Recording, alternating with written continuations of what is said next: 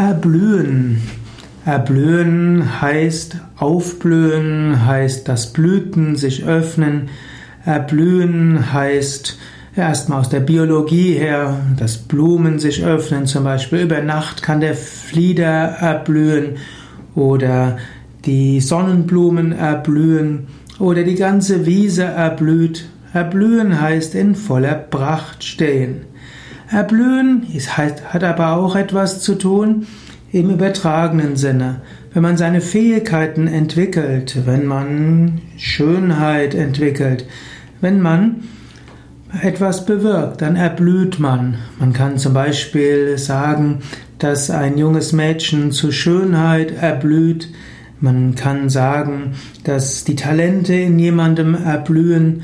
Man kann sagen, dass äh, man in seine Kraft kommt, dass man erblüht in, an seinem neuen Arbeitsplatz, in seiner neuen Aufgabe.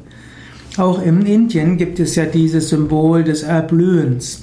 Es gibt die Lotusblüte. Und die Chakras, die Energiezentren im Menschen werden als Lotusblüten dargestellt. Sie können als Knospe da sein und wenn die Knospen sich öffnen, erblühen zur vollen Lotusblüte, dann steht das symbolisch dafür, dass Fähigkeiten des Menschen sich öffnen. In diesem Sinne, lass immer wieder deine Fähigkeiten erblühen und schaue auch, was in dir an Knospen angelegt ist. Du kannst öfters überlegen, welche Fähigkeiten sind in dir da, die erblühen wollen.